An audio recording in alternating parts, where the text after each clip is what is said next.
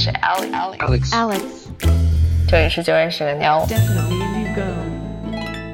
大家好，欢迎收听绝对是个妞的播客，欢迎在我们的暑假结束之后回来。今天这期节目是我们近期生活分享，这个小类别的标题叫做“最近生活给我的糖”，现在它已经正式改名为“最近生活给我的糖”或者砒霜，因为总是有人没有糖的时候。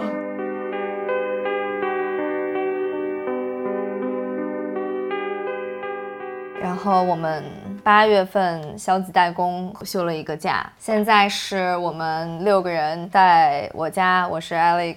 从我开始说吗？哎，等等，你们都是糖还是砒霜？我是糖糖，你是砒霜。我这个绝对挺砒霜的。我先说吧，我觉得就是我应该多跟我们的观众朋友分享一下，就是我的不如意。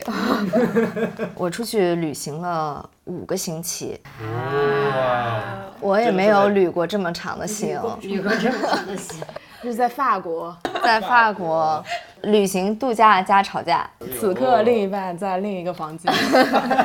也不光是我跟我的另一半吵架，是因为这是一个就是家庭大团，有双方的原生家庭和那个我们两个互相作为伴侣，还有我们还要带孩子。我觉得跟任何一个就是这个团里的成员出行都容易闹矛盾，更何况 buff 叠满，全部实现同时并行，互相交叉，一加一加一大于三的矛盾。这次旅行中，菜卷可能就是每天都在从早上起来就在哭叫，连我妈都哭了一回。真的假的。我哭了数回，第一次觉得我进入了抑郁的情绪。但是我一直就觉得出去旅行都很容易有嘛。我我跟巧出去玩的时候也吵了一次，这不就砒霜吗？小吵立马立马和好。哎，我觉得就是关系单纯一点可能还好。比如说我跟我妈，就是她要有一些情绪，她有一些挂脸的话，她就会特别影响我。我不会觉得说那是你的事儿，你的情绪，你爱咋着咋着。但是她要表现出来有一点不开心和不满，我就特别上头。嗯一方面是觉得她凭什么不满，另外一方面就觉得我要让她满意。嗯，嗯，真的就是那种家里面如果妈妈不开心，整个家都不开心。Thank you. 然后对于菜卷来说也很复杂。那个咱们蒙特梭利老师不是说这个 孩子这个时期是什么秩序敏感期吗？他可能就是去了一个完全陌生的环境，就是看到的人，然后吃的东西都不一样，经常要换不同的房间和床去睡，他也很慌，但是他又没法很好的表达出来，所以他的发泄形式就是哭闹以及缠着我。然后还有一种很强烈的对比，就是法国的孩子们都没有见过哭的。然后我感觉法国的路上的行人们也都没有见过孩子哭，所以呢，菜卷在疯狂哭叫的时候，他们都惊呆了，然后盯着我们，就是觉得这个家长是不是在虐待儿童？这个孩子明显在需要你，你为什么不安抚他？但是蔡卷的那个哭闹，其实他就是在耍赖，他就是要用哭闹来升级这个问题的严重性，还要让你来满足他的无理的需求。对不起，蔡卷，你以后听到这样的话，可能也会生气吧。但是因为我我也会有很有情绪的时候，你当时去的时候，其实我一直蛮好奇，你你在法国有没有观察到他们那边养小孩都怎么怎么带？我们去的场合孩子都不太多，然后这些餐厅里面他们是不会有那种宝宝椅，也没有宝宝餐具，也没有儿童菜单，那个意思就是别带小孩来。我哦，我们还曾经去人家住，他们就会单独给孩子做饭，比如十一点的时候就给孩子弄好他吃的，然后让小孩吃，小孩吃完，然后大人再慢慢的吃自己的。然后我们去那些朋友家，他们的孩子确实也都很平静。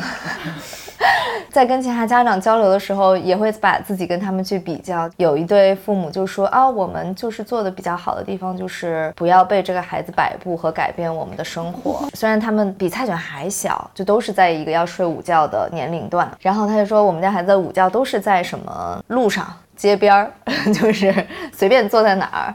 和车上睡的，然后他们就习得了一种哪儿都能睡着的习惯吧。我和阿姐都在想，就比如说我们在行程安排上，我们会想说哪些比较儿童友好、亲子一些，蔡娟也会觉得好玩儿，我们也可以陪他。然后我们在想，这个思路是不是不对呀、法国人不会这么想。法国人想说，你你要陪我呀，你这个小孩儿，你要陪我，我要去逛街和看博物馆，你得陪我一起去看啊。然后我们就觉得啊，哦，好像也有道理啊。但是呢，蔡雪没有经过这样的训练，在博物馆他会说好无聊，好多时候感觉他也不开心。就是有一次在吃午饭的时候，之前先哄了半天，以各种方式让他觉得有意思，但是在菜来的时候，他就是要坐在我身上，然后我就把他给扔下去，然后我就去旁边哭去了。我就想说，我就是我想吃饭，我也不是因为饿，我就想吃，我想吃我点的好吃的。可是我要一会儿再吃，就它就凉了，就不那么好吃了。然后你知道，在旅游景点看到有人哭，真的太奇怪了。就是对面来的路人在想，这这个这位女人在那里流泪。不是，我觉得在北京的大街上，有时候我会遇到一个女孩，她就在哭。对，然后我就觉得理解理解，谁没遇到过？但是在一个旅游的地方，你没有见过。Un, deux, trois, quatre.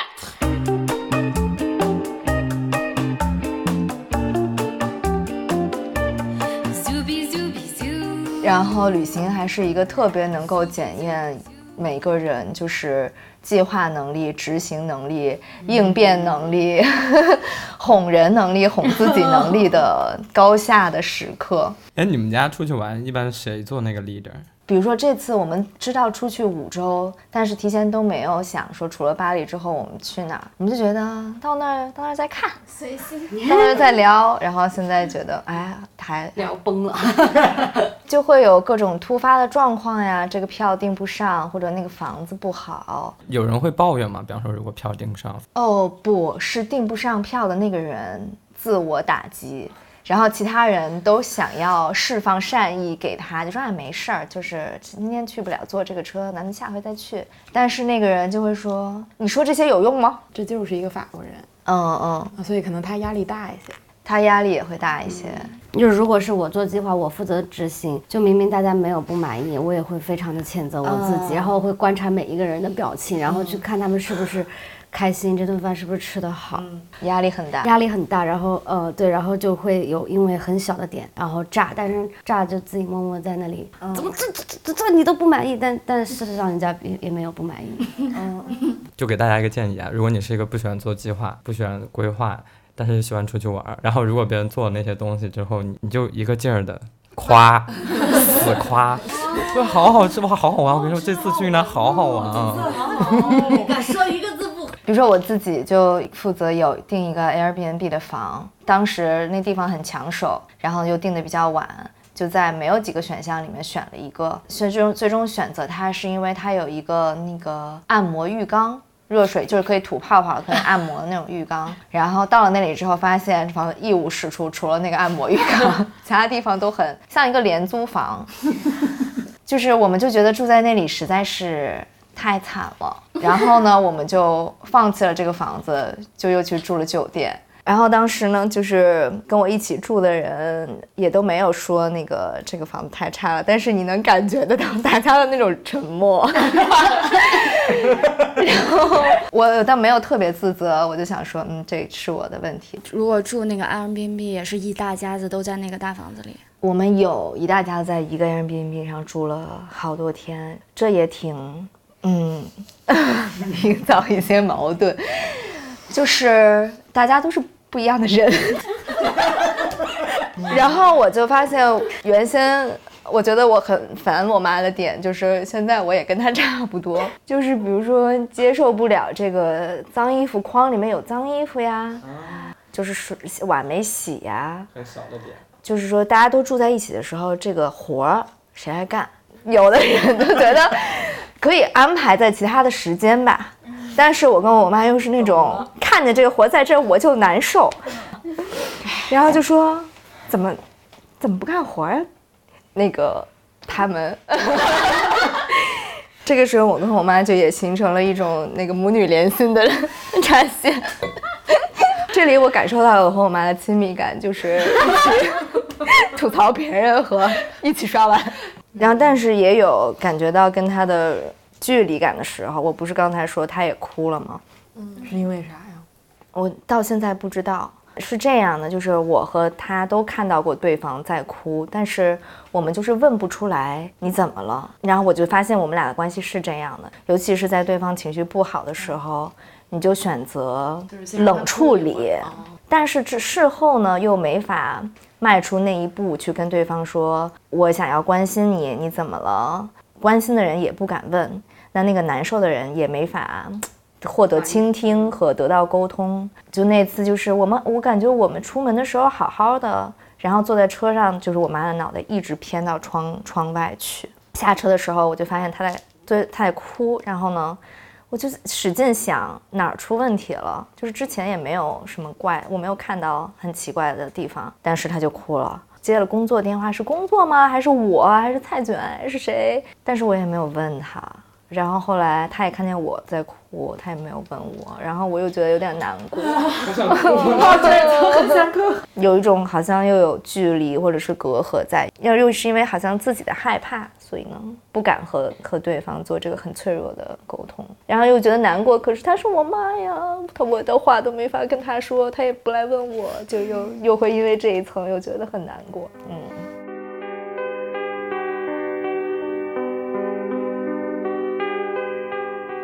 比如说我跟阿姐还在就是经常进行了一些吵架之后，这个砒霜练出来的那个就是有益的一方面是我们比以前更会吵架了吧？Sabrina 不是带着我们做了一次那个同理心的练习，这个练习就是你要说你听到对方的感受和需要是什么，也不是一字不差的复述，甚至有一些自己还得分析和总结，就是表达倾听。然后我就带阿姐夫做了这个练习，然后我发现我们俩思考问题就是他很宏。观和很笼统，我想听的是，他就比如说今天发生的某一件事情，比如说没订着票，但是又觉得别人的安慰不到位这件事情，详细的说一下他的心里是怎么想的。但是他总结了我们俩关系里的四大问题，八大矛盾，九个解决方针。但是后来发现阿姐夫在这个我听见练习做的还挺好的。后来有些时候我在没有说我们来嗯练习我听见吧，但是他就用这个句式来回答我的一大串吐槽。有一次就是阿姐夫他说的我听见，他整理出来一个逻辑是我原先没想到我自己是这样的逻辑的，但是他我发现他说的是对的，这种感觉还是挺舒适的，嗯，就是被理解了吧？还我自己都没理解自己的时候被对方理解了。嗯，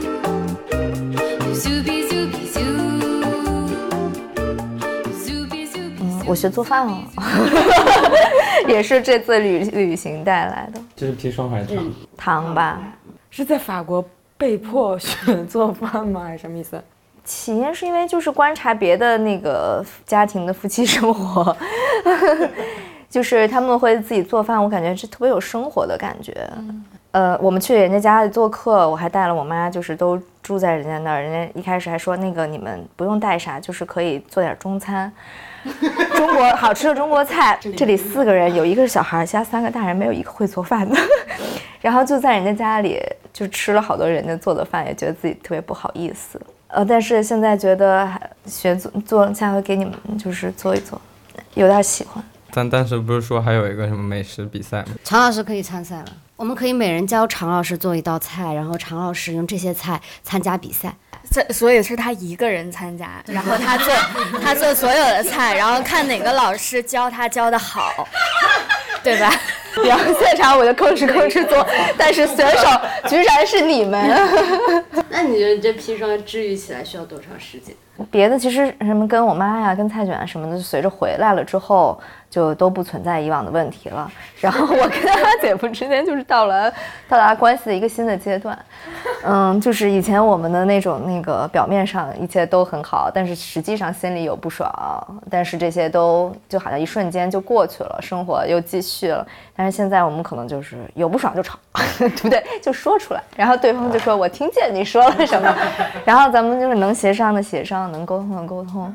反正我们就觉得都已经吵过那么严重的架了，好像并没有一种必要要维系一个表面的体面关系是非常好的，因此这个架好像没什么可吵的。嗯嗯嗯，但我觉得这样会埋下很多问题吧。是，我觉得有的时候有这个冲突也挺好的。嗯，能说出来是的，好的。嗯，对，快说说你们的糖。嗯，那我说行，下面请菲菲。嗯，好的，我先说，我搬家了。就是我以前的房子特别小，然后我们同事单位当时我做手术的时候，他们也去过，然后我都觉得那是我第一次看到我们家 塞了那么多人进去，然后那个房子就是只有三十多平，然后是一个开间。而且朝北，就 你在一个买房市场非常不受欢迎的这么一个房子，然后采光特别不好，几乎就是没有阳光。我就是跟我男朋友合租在这个房子里三年了，而且他有一个问题，就是他除了沙发，他旁边就是床。然后我感觉我在那个屋里，真的就是我没啥事儿干，我就想上床躺着，没有别的地儿可待。对啊，我也没有别的地儿可待，再加上它采光也没有很好，我就觉得我在那个家里面真的睡了很长时间，而且住了三年之后，东西也放不下了，就收纳空间已经就是达到最大负荷了。我还给自己找了一个换房的借口，就是咱这个博主事业也得发展发展，得找个好一点的这个就是 background，我就想说，我得找。一个大一点的、舒适的，嗯，拍摄环境啊。我当时我就想说，我的刚需就是采光必须得好，必须得有阳光，就是无论怎么样你不能朝北。嗯，装修干干净净就好吧，也不需要多好的装修，就白墙就行。最后就在家附近换了一个五千六的，就是稍微 要说的这么具体嘛。本来的预算是五千五，租一个一居室，那北京的东五环附近啊，然后超了一点点预算，因为好房子还是贵呀。然后五。五千六两个人还好哈，五千六找了一个朝西的一居室，六十多平，然后还是落地窗，落地窗外还有树。虽然已经住进去二十多天，还是存在那个就是新鲜感，非常满足。因为这个换了这个新的房子之后。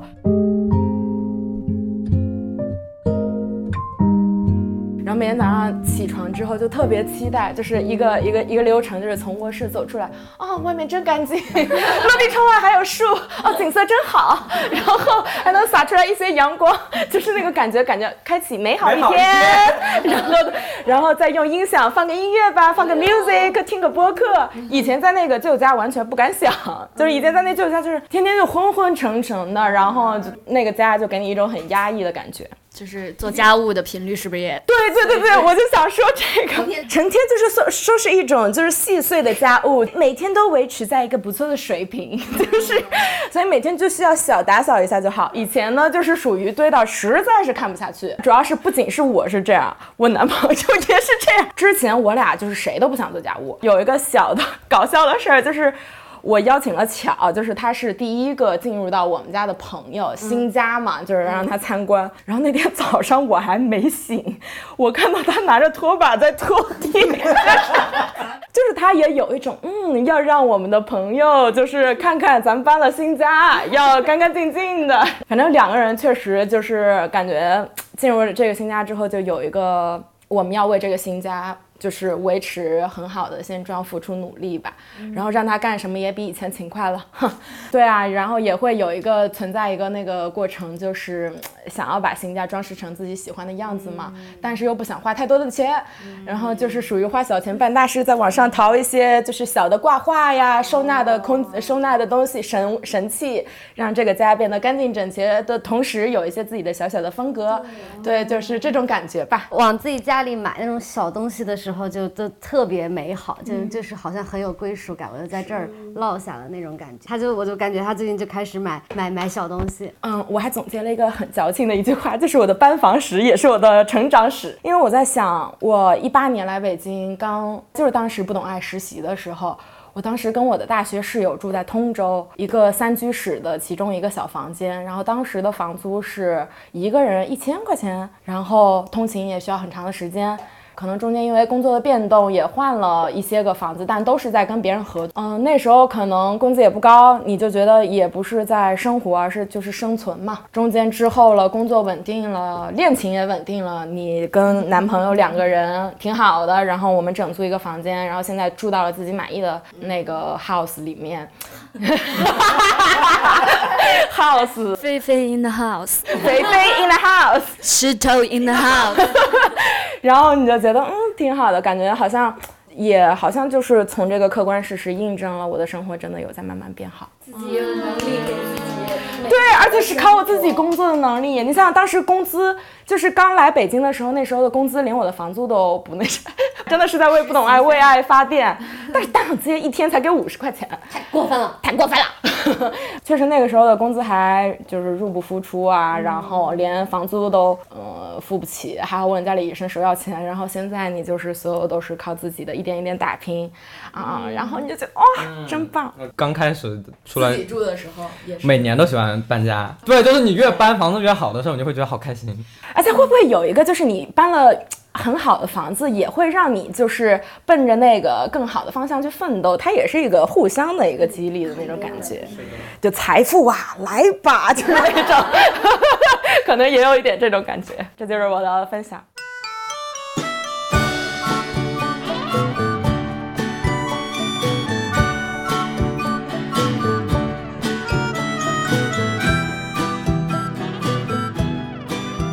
大家好，我是汉文。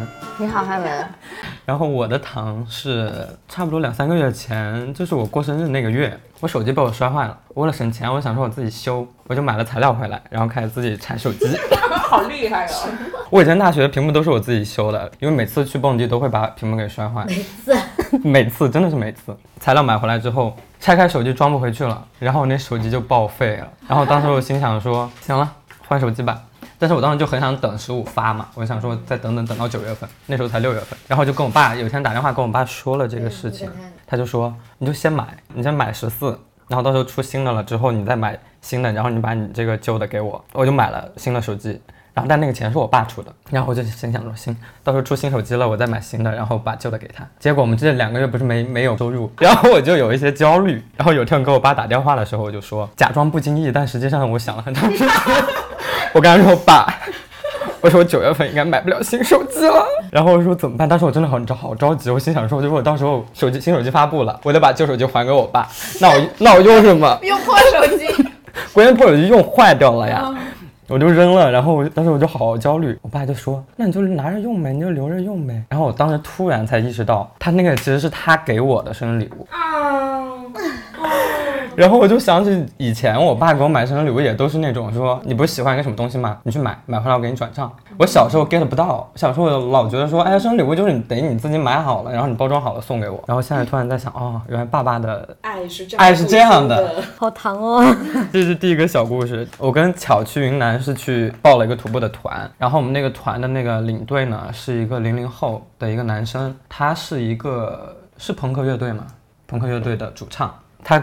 跟我们说，他最开始来做徒步的领队是为了宣传他的乐队，结果他当了一段时间领队之后，他乐队解散了。反正就有一天，应该是喝完酒了之后，然后回到酒店，巧跟那个领队就在聊一些音乐上的事情。你为什么笑这么大声？咋了？事情听起来就是很高级，对啊，很厉害的样子。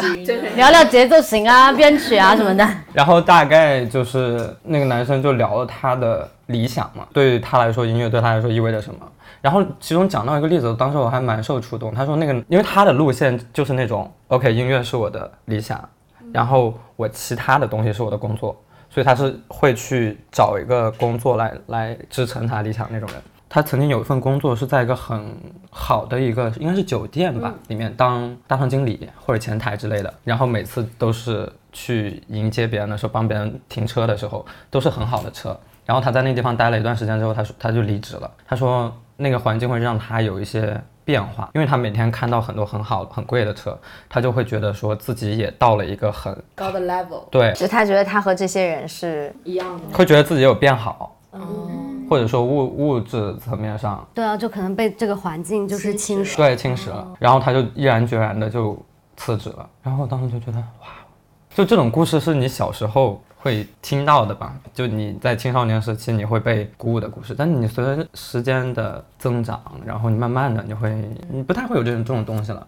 然后你再从一个活人，对，好小一个零零后的嘴里听到这个，你你会觉得蛮受触动的。对，那天晚上他们聊了很晚，聊到后面我困得不行了，我就蜷在这边这个沙发，他俩坐在那。然后巧就老问我说：“他问你困不困？你困你先去睡。”我说我不困，但实实际上我困得要死。但是我就是想听他俩聊天。嗯，他就想坐那儿听。对，因为我很喜欢音乐嘛。然后以前其实有想过说你要不要往这个方向发展。但是我评估了一下，觉得说如果把这个作为职业的话，是一件我没有勇气去做的事情。但你当你看到有这样一个人在做这样的事情，他根本不 care 他徒步的装备是什么样子的，然后我就突然就觉得好有希望，嗯，然后就会 被正能量鼓舞了。对，就是被触动到了，然后突然觉得说你焦虑啥呀？就是哦，没啥可焦虑的。你要喜欢那个东西，你就去做。就有点像我刚最开始认识嘎嘎的时候，他对我那种触动是一样的。就是你，我们都知道说你不用在乎年纪，你你任何年纪你想去做什么都，对不起，你不要有这种反应，人家都没这个反应。因为我跟嘎嘎年纪就是还是有一定的。我觉得我也被连带了，错，无一幸免。无差别攻击啦！你想想，好好说。好好说。对我正经说啊，就你你道理你知道是这样的，但是当真的有这样一个人出现在你面前，然后他就是这么做的的时候，他那个力量是不一样的。When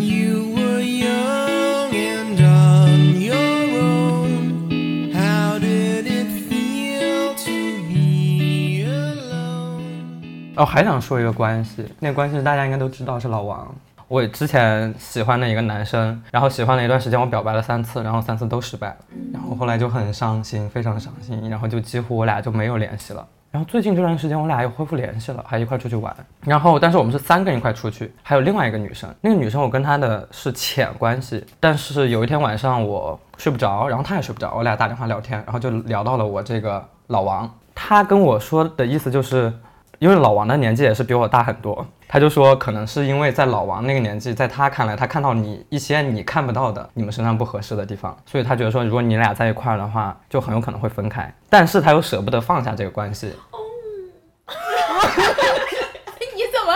今天所以老王吗？不舍得放下。对，哦，然后所以说他会用这样的方式来保留这段关系。听起来你们啥感觉？会觉得有点我说挺有道理的。渣男啊，不是在利用你吗？都觉得说他这么说是渣男，但是我最近我不知道，我心态就是因为这些小的一个一个的关系，一个一个的人给我的感受之后，我现在就是会觉得说我我感觉得到那个关系，感觉得到爱。所以我最近就很糖，就是我那天我还跟巧说，我现在觉得整个世界充满爱。所以人很需要关系啊，而且我觉得在这个关系里感受到爱了，那它是存在的。虽然它渣，但是也不代表他不爱你，对也可能是对共存的啊。对，我觉得有爱那就是有爱的。就是高兴的。对，你是值得被爱的。我谢谢。谢谢你。我记得上次我们录糖的时候，我还整个人就是一个对六神无主的状态。我觉得也也跟出去玩有关系。对，然后现在就整个人非常内核很稳，跟大自然有关系吗？还是跟人有关系啊。大自然那趴我来说，对，大自然是他的部分。那我就接着汉文的说，因为嗯，就是确实是上一次录的时候还在写的那些糖就有点硬编的感觉，什么打麻将啊什么的，我们 感觉在写文案呢，你不是在分享是吧？对对，然后这一次就是说糖的时候，就感觉很确认。其实上次录完没多久之后，我就开始徒步了，就开始在北京逛山了嘛。那个时候就是好像第一次走完那种存在主义危机、虚无的东西，就荡然无存，就很神奇，就你就很踏实。比如说你周末去走，然后那个力量至少可以维持一到两周，有后劲儿，然后你就很想去下一个地方，你就觉得很开心。只要想到能去走路，能去。自然你看风景，你就很开心。就你有了一个最能给你力量的那个体验之后，其他的那些东西确实是就不会动摇你或者不会影响你了。那这一次我跟汉文就是我们俩去雨崩徒步嘛，你说那个风景有多美吗？就确实非常美。这语语病吧，这算就是确实非常美，但是但是它有什么不可替代性吗？对，是我能想象到的美，就是它确实很震撼，然后打到眼睛上的时候，你就觉得哇，就是很震呃很震撼，我也没有别的什么词。我们走到那一段特别漂亮的时候，我作为一个文案工作者、文字工作者，我全程都是我操操操，我操操操操操，就是你也无法去形容它，但是更好的那种体验，就还是你一步一步的。走的那种感觉，就是你就很安静，你就脑子里真的是没有什么杂念，就只有累然后哎这会儿不是很累，我这会儿好累，哎这会儿轻松了，就就其实都是这些特别简单和朴素的，然后就是很身体的一些反应，就很赞很赞。但是这个 reward 是看到景色吗？还是 reward 是就是他给你的奖赏是完成了这个行程？不同的人有不同的就是收效方式，比如说我就是景色是很重要很重要的一部分，完成的那个感觉也是很重要的部分。然后我我的配速提起来了。就是走路的配速提起来了，这种进步也是我的 re- reward 太多了，然后认识新的人，然后路边的一个大叔跟你说呃 just delay 之类的，这些时候都是 reward。这次出去玩，我发现巧是真的 E，，我是真的爱。他就是到处去跟大家玩，跟大家 say hi，跟大家 social。然后我有一天从山上，我自己一个人从从山上下来，下来的路上呢，然后就经常有那种本地的老乡碰到你了之后，然后就说你好朋友 之类的这种东西。然后我一开始我第一次碰到第一个人的时候，我没听清楚，然后我就没管，我就往前走。碰到第二个时候，我听到他跟我打招呼了，然后这时候我就开始挨起来了。我当时脑子里面飞速地在过，说嗯，我该说什么？一两秒之后，我说啊，你也来走路啊？我觉得我疯了。我看那个豆桑，他在朋友圈里，他写说藏民上来摸他的摩托车，都说来我来骑一下。啊，他们好意啊！我觉得这不错，我来骑一下。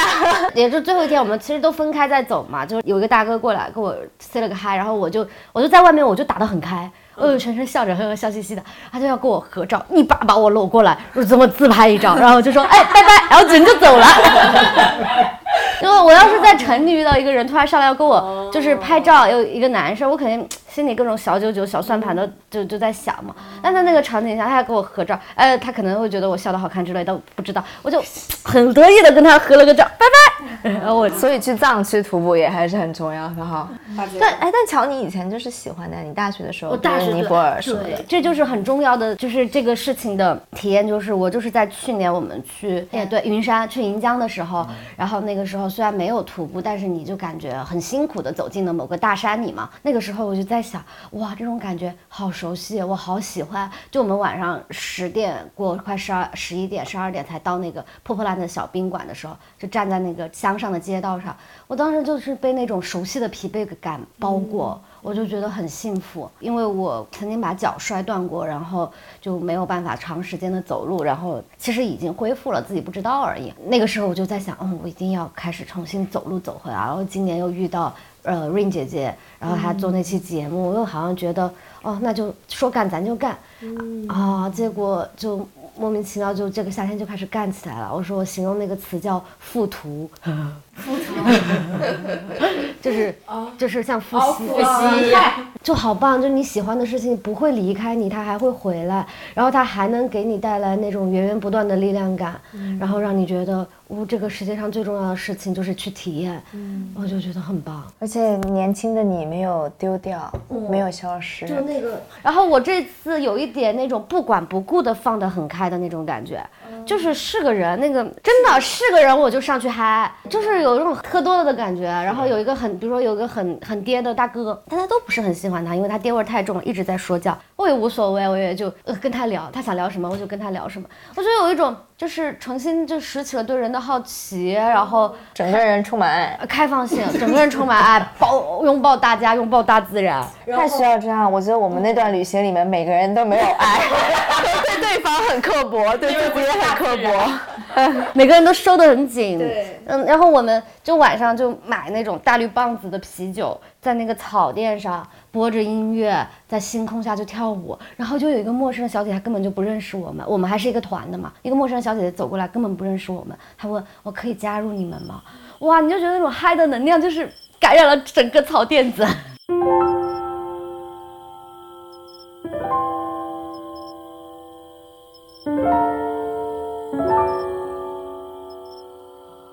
就他真的体验感拉得很满，而且我觉得你不走出去，你不认识新的人，非常刻意的把自己放开，有好多时候那种体验感就没有办法出现。比如说我，我写了一首诗，我今年，然后那首诗就在座都不是所有人都看过，就是因为我不好意思拿出来给别人看，但是在那样的场景里。我就趁着酒劲儿把我那个诗给别人看，结果就是他刚刚提到那个领队，就非常喜欢那首诗，然后他就很很棒，他就说他要回去把它写成歌，问我可不可以，我就说我就说你写你写哦，我就 我就求着他赶紧写，因为这是第一次就有一个人就是那么真挚的，就是肯定我的东西。就他没有任何的，就是就是说，哎，你这个用词不够怎么着，或者是就没有点评，他就是喜欢，就是那种最直接的情感。然后我当时就觉得，哇哦，好棒！然后结果没想到的是，超级好听。他真的写了，他没有骗我，就在我们分开的第二天晚上，他就把他 demo 发过来了，就是他真的是有灵感想唱，写出来发给我，然后我当时真的就是整个人都嗨，我感觉你可以去死了。哦，有，就是有这种感觉，就是就太太太嗨了，然后你当时燃起了我还想要再出去的信息。真的 就是我其实跟汉文的交互也不是特别多，就我们俩，比如说其实没有平时聊天聊得多啊，在外面，然后也没说我们俩非得连在一起这样子，我们就各自散开出去玩呐、我从来我我很难接受一个人出门嘛，更不可能一个人出去旅游。然后这次完了之后，我会有种感觉，下次我可以试一下自己一个人出去玩。就他有他自属于他自己特别宝贵的体验，是一个人晚上躺在草垫子里面，看雪山，对，看雪山。然后我有属于我特别宝贵的体验，可能我们就在呃那边唱歌、喝酒什么的。就是我们还有就是分开旅行。分开旅行，然后回来一聊，然后体验 double 的那种感觉，就是真的是很好。徒步本身也非常好，人也非常好，连连我跟武汉文吵架的那些小插曲们，我觉得都都不重要，都成为故事。都成为笑话了。嗯，所以就是还想涂，想一直涂下去，想带着我们全公司的人去涂。可以啊，我想涂。我们真的有在正经找正经找六到八公里六到八公里适合大家练手的线，可以的。春风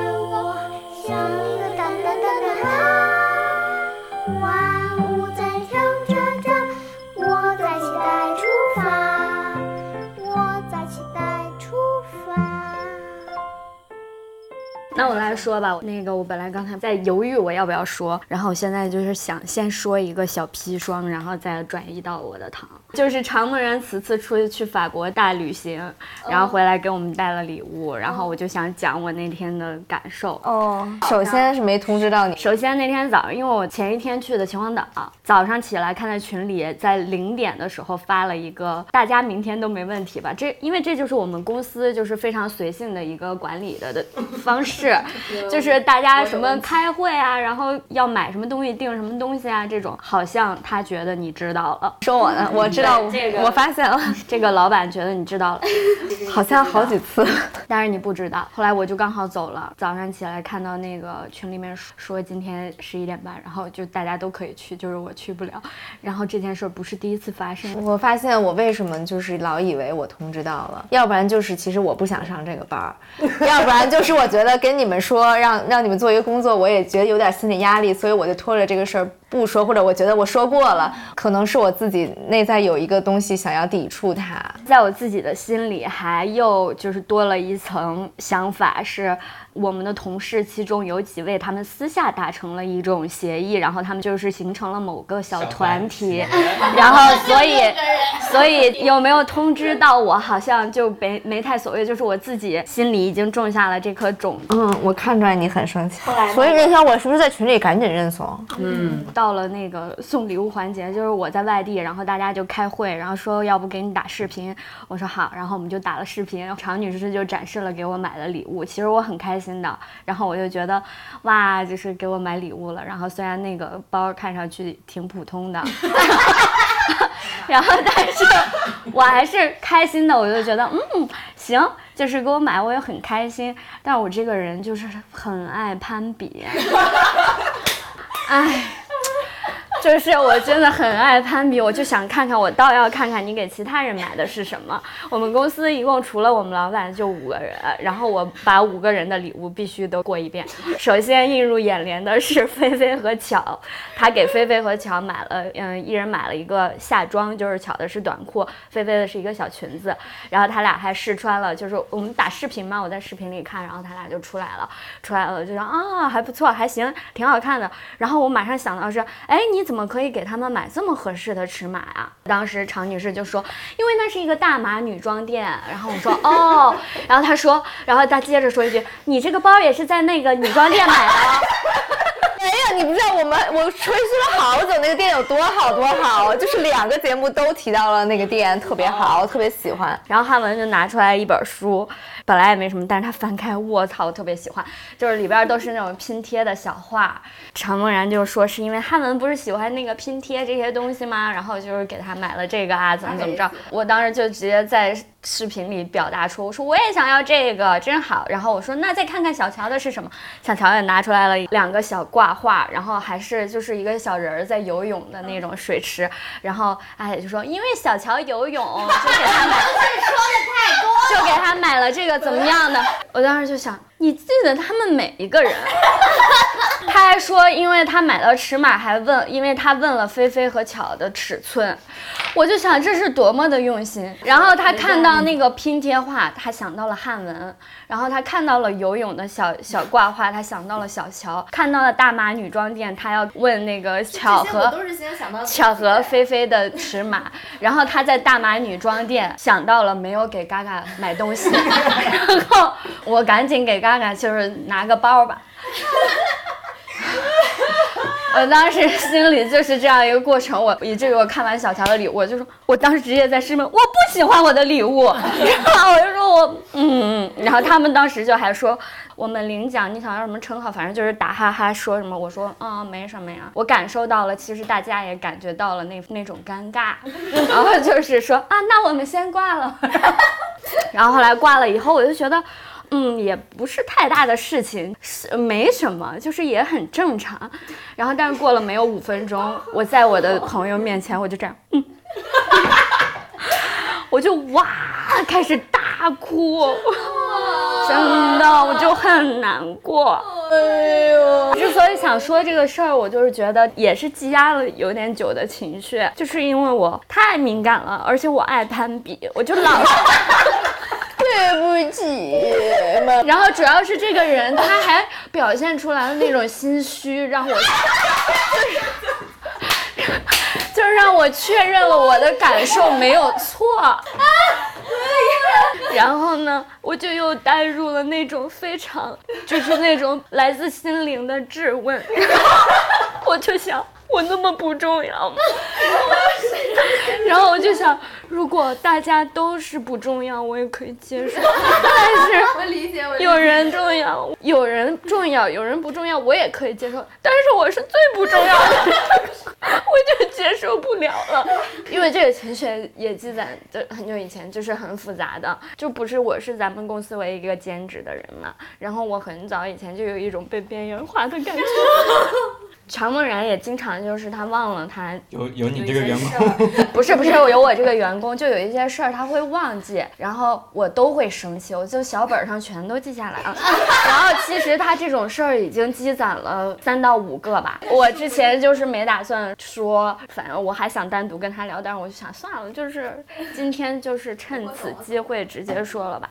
后来我就自己去觉察自己的感受嘛，我就想我怎么会那么委屈，那么伤心。然后我就发现我很害怕，就是很害怕真的被边缘。呃，但是我这样不是给你那个，不是道德绑架，也不是说对你有任何期待啊。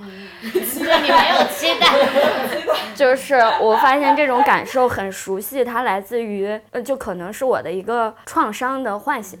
我猜啊，就是这种原生家。后来也跟心理咨询师聊了，嗯，他就说，就是我在对待很多事情都像一个小孩子，就是在要玩具的感觉，好像没有办法以一个成年人的感觉去面对这些关系，然后总是要去求关注。就一旦感觉自己不重要了，或者是被边缘了，然后就觉得自己不值得了。然后我就发现，哦，我是这样的，就是我会在这些比较里就非常的内耗。它也是一种，就是对于我觉得我爸妈没有那么爱我的这种创伤的一种唤醒，就是会觉得其实我这样也会给别人带来一些。困扰，就比如说你们的那种尴尬，然后也会让我觉得，哦，那其实这样，它不就是一个恶性循环？可能，可能大家一开始是喜欢我的，然后但是因为我的这种给别人带来了困扰，然后就反而会让大家就是又远离我什么的。不会的。然后，然后呢，我就要转了，转转到 转到唐了吗？对，然后那两天我不就是在阿那亚嘛，虽然大家都很不喜欢阿那亚，然后但是我觉得它还是能让我稍微出离一点儿，然后安静一下的一个嗯庇护所那种感觉。我跟我朋友说，是因为阿那亚就是有可以直接。躺下去的那种草坪，然后让我可以躺在地上。但是如果我在北京的话，我就得去专门去一个公园，周围人还是会很多，就没有那么安静。这件事儿就是我呃已经两三年就是不不喝酒嘛，因为吃药的那个关系，我就不能喝酒。后来我就去了阿那亚，就在那个酒吧去了三次。这个夏天，然后就饮用了一些鸡尾酒，然后体会了那种微醺的感受。我觉得那个太久违了，那个感觉，因为我太久没喝酒。我们公司酒量大的人说我那个是在喝水。但是它依然对我的神经产生了一些作用。我微醺以后，我就感觉所有的感受就被放大了。然后我看着那个鸡尾酒杯，因为它有一个像它杯口那么大的一个冰块，然后它会因为和杯子外面温差形成很多那个小水珠，我就觉得那个水珠特别漂亮，特别通透。然后我看着那个，我都会觉得它很好看，觉得世界也有点儿一点点恍惚吧。然后那天喝完酒，我就走在那个路上，是十一点多，就已经没什么人了，然后就很安静。我那个时候我就觉得那个树影投在那马路上，我都觉得那个树影也太漂亮了。这段时间也可能就是没我们放假，我没什么事儿干，所以我所有的注意力就又转移到了这种。他人的认可上，然后那天我就觉得我好像有点放松下来了，然后以及我就拿着相机，但看到一个小草，那个光打到他身上，我就照，我就觉得哎太好看了，然后又看到那个月亮，我就觉得它是红色的，就是怎么那么朦胧，然后我就又想起来说，要不然就叫龙月吧，什么东西，这玩意儿知道。我都觉得啊，好开心！就是当时觉得很细微的这些光影，我都觉得它很美好。然后那天晚上，我们住的那个地方离那个马场很近，很臭，很臭。但是我那天就突然突然想去看看小马，然后我就又去了那个马场。然后那些马都睡觉了，还是能看见它就在外边。然后它们都是站着睡觉。待会儿一个小白马，它就以为我要喂它吃的，它就从那里边走出来了。走出来就在那儿探着头，然后我就摸到了它，我就摸它。我觉得我好喜欢马呀，嗯，就是马的眼睛真的很漂亮，就是马好温顺。我觉得马会爱我，就是觉得马很温暖。然后我就又哭了，我觉得它们很可怜。为什么可怜？他们被关起来了。我觉得那个小马很可怜，是因为那天我有很强的感受力，然后我那一个瞬间我又有一点微醺，然后我又看到小马产生了，我又喜欢，我又觉得它很温暖，然后我同时又出现了一种特别悲悯的心态。我好朋友还在旁边，他能用相机给我记录下来。当时他还跟我开玩笑，他就说：“那你白天还想骑马呢？说你就是因为你想骑马，所以他们就被关在这里。”你好朋友真棒呀！然后我就说：“对呀，我说我在新疆的时候，我也很喜欢小牛小羊，我都想抱它们，但是我最爱吃牛羊肉。”就很矛盾，然后但是那个时候我就是真的不知道我为什么哭，真的那天感受到了自己非常丰沛的情感就奔涌而出。虽然白天我也哭了，就是是因为有点难过。我意识到为什么说它又是我的糖，就是我意识到了我心里就是依然有这么多的感受力，我是一个挺好的人，就是这种感觉。然后。好像那一刻我的存在感变强了，然后我觉得我我很重要，其实就感觉还挺好的。我回来了，然后我也觉得嗯，我放松了。然后回来又见到你们，本来也想在心里憋一憋，但是刚才跟大家一起录播课，慢慢的心又打开了一些，然后我又决定就是把这些说出来，就是真诚的面对这些东西。然后此刻我也感受很好。OK，就点到为止，非常刚刚好，刚刚好。都留在心里，慢慢体体会。好精彩哦！我们录播课，好精彩！谢谢大家，我是嘎嘎。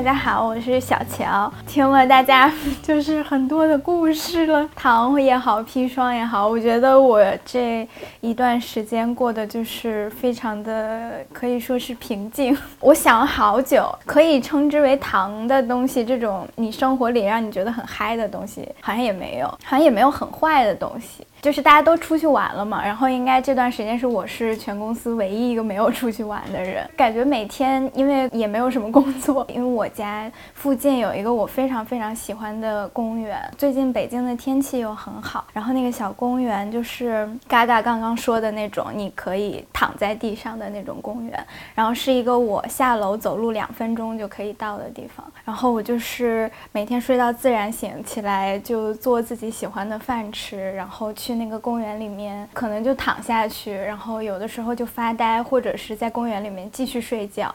然后我就是一个心比较大的人，在这种公共场合也可以躺在地上睡着，然后就在那个公园躺着睡觉，会有时候就看会儿书，然后想回家的时候就回家看个电影，或者是看会儿剧什么的。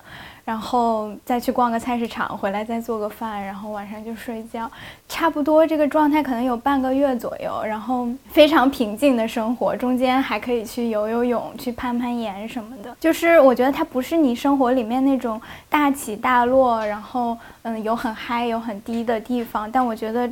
就是也是一个很难得的一段很平静的时间，你觉得你的情绪非常的稳，然后你也有有了很多可以发呆和空闲的时间去想很多，嗯，以前没有想明白的事情，可能你想完了之后也没有想明白，但我觉得那种感觉就是有一种。还挺自在、挺自由的感觉的，觉得这种时候其实真的就是很难得。要么就是你生你需要需要工作，然后要么就是嗯你生活里出现一些可能家里有事，或者是你自己的情绪不好的时候，或者是你难得的一段，比如说是假期，你就想着我一定要出去玩，我要刺激的东西。但是我们放假的这段时间。我也有想要不要出去玩，我确实没有什么，一个是没有什么太多的欲望出去，不知道为什么没有欲望，然后我就决定就是待在我的家里，享受这十几天很平静的生活，还挺好的，就是很稳的感觉，然后也让我觉得我们现在重新回来工作之后，其实也挺有劲儿的，因为一直都想要一个就是轻松的时间，但是走到这儿又走到那儿，就觉得可能都没有真的放松下来过。嗯，我觉得对，在家的这十几天确实是很放松，这个就是我的感受吧。嗯，我其实有一个感受，就是这半年我们不是被禁言吗？然后刚开始被禁言的时候，第一次三月份，然后五月份，我觉得我戾气很重，我就是真的是想不明白为什么，就我们不是在做对的事情，为什么要惩罚我们呢？一直都想不明白。然后后来就是，我就觉得，就是好像这个问题是没有答案的。就是谁对谁错，什么意义感、价值感，就是我究竟在追求什么，这些东西，好像就是你要去钻牛角尖的去想的话，你好像就结合现实，你就永远会陷入到一个很痛苦、现实不公、很很愤懑的一个状态里。就是这一个月，我们休假，我们消极怠工的这一个月，我有感觉，嗯，我们虽然不干活儿。但是好像，比如说有时候还是会继续去关心那些该关心的事情。然后你看到你在走在路上的时候，你看到就不认同的事情，你还是敢仗义直言，就是说 说不清楚。对，然后你还是愿意去在不同的场合表达自己。我会觉得这就够了，好像就是那个形式，我们能不能持续的挣到钱，我都不不害怕了，就就那种感觉。我感感觉真的是看到了好多不同的人，他们选择了不同的生活方式。嗯，哦，就大家都在选择不同的生活方式，都在好像每一种生活方式还都没有一个统一的标准去衡量它。哦，我就接受任何可能性，我就接受有一天我可能就在楼下牙买加南做咖啡，但是我我内心非常稳定，我我相信的那些东西我还相信。哦，我觉得就够了，就你还能有找到愉悦的方式。对啊，我就觉得。就好像这个收获就特别大，然后我还挺想分享，就是这一个月的这个有一点结论和感谢金言，哎，不感谢，不感谢，谢不感谢，第二天要去雍和宫嘛，就是也不感谢了，但是也算是可能在困苦、挫折、困难当中，不是禁言带给了我们这些，是我们把禁言变成了这些东西。哇，哦，我没想到今天这期如此精彩。我受到了大型教育。你们要是喜欢这这样的闲聊，一定要告诉我们。嗯，我们可我是反正是可以持续输出这种东西。哎，但是我觉得录这个节目对我来说的意义就已经够了，就是听你们讲这些，跟大家 catch up 这些，嗯，然后我们现在就是回归了嘛，就是又要开始做节目了。我其实还是挺兴奋的。就别人每天都在跟我抱怨说，哎呀，不想上班，好累，还没下班，今天下班好晚。然后我说我明天要上班啦。我上班前一天发了一个朋友圈，明天就要复工了。感谢大家的收听，拜拜，拜拜。Zoubi zoubi zou zoubi zou zoubi zou des petits bisous. Zoubi zoubi zou.